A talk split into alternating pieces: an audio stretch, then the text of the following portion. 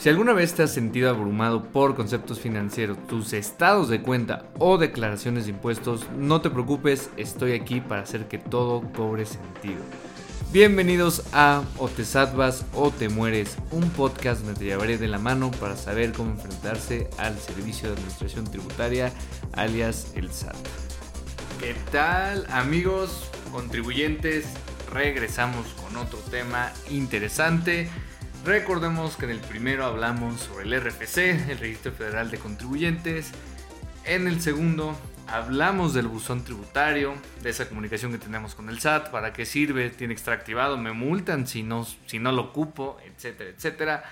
Y hoy vamos a indagar en la constancia de situación fiscal. La constancia de situación fiscal literal sí es el acta de nacimiento o como estás dado de alta ante el SAT, literal, ahí viene tu nombre completo o razón social si eres una empresa o persona moral.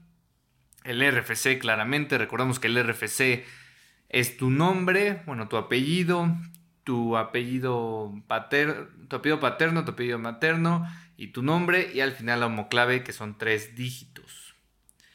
La fecha de alta que te diste ante el SAT, esta es una fecha importante porque ahí marca desde cuándo tú o el SAT sabe que existes en sus registros.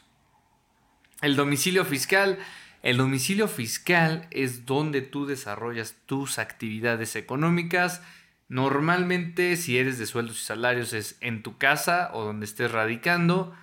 Pero si tú digamos tienes una empresa, un negocio, una tienda, etcétera, tiene que ser esa. A veces me pregunta si, tiene que coincidir con la del INE. No, no necesariamente. Solo el domicilio fiscal tiene que ver donde el SAT te va a dejar en su caso notificaciones. Para eso sirve el domicilio fiscal. La actividad económica con la que te registraste ante el SAT. Si es la primera vez que te registras, va a aparecer sin obligaciones fiscales, digamos, no tienes que hacer nada más.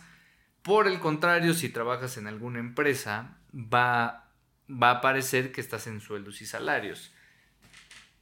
También, si tienes un negocio, como lo estamos mencionando ahorita, puedes entrar en la actividad empresarial y profesional o también en el reciclo, en el régimen simplificado de confianza, que es de entrada, digamos, el que mejor convendría que estés dado de alta. Ese va a ser un capítulo especial también sobre reciclo. El régimen fiscal, que son los que acabamos de hablar, y las obligaciones fiscales, es decir, sueldo y salario solo te va a marcar que en su caso presentes la declaración anual si rebasa los 400 mil pesos. También vamos a ir, digo, falta todavía algo para la presentación de la declaración anual, pero ahorita que estamos en octubre cuando se graba este episodio, es buen momento para saber tus deducciones personales y todo para prepararse para la presentación de la declaración anual en abril.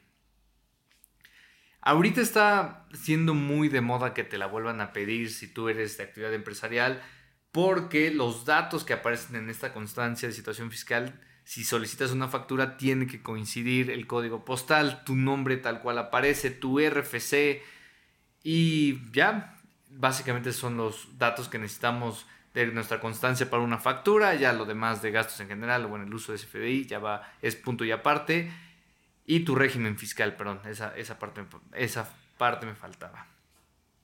También esta constancia les digo que es muy importante modificarla o mantenerla actualizada, ya que en su caso, digo, realmente no me ha tocado un caso, toca más hacia las empresas que no estuviera actualizada y no te localicen, ahí sí te puedes meter en un problema del SAT.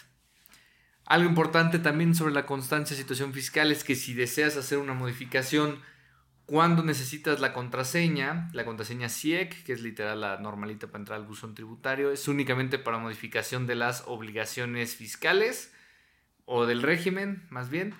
Pero necesitamos la firma electrónica para el cambio de tu domicilio fiscal. Eh, bueno, puede ser de varias maneras. Si, es la primera vez que vas a hacer el cambio de domicilio fiscal, puedes ir a las oficinas del SAT o la firma electrónica con una cita. La primera vez a fuerza tienes que apersonarte ante las oficinas del SAT porque te toman datos biométricos. Básicamente esa es la constancia de situación fiscal.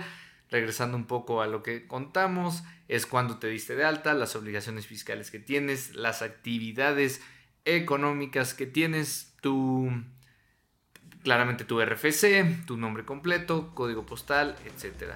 De eso se trata y cualquier duda que tengas, estamos para ayudarte. Nos vemos. Este podcast es una coproducción de David Nieto y Micelio Media. Si te gustó este episodio, recuerda suscribirte y activar la campanita de notificación para que no te pierdas los próximos episodios. También para más contenido, sígueme en mis redes sociales que dejaré en la descripción. Nos vemos la siguiente semana.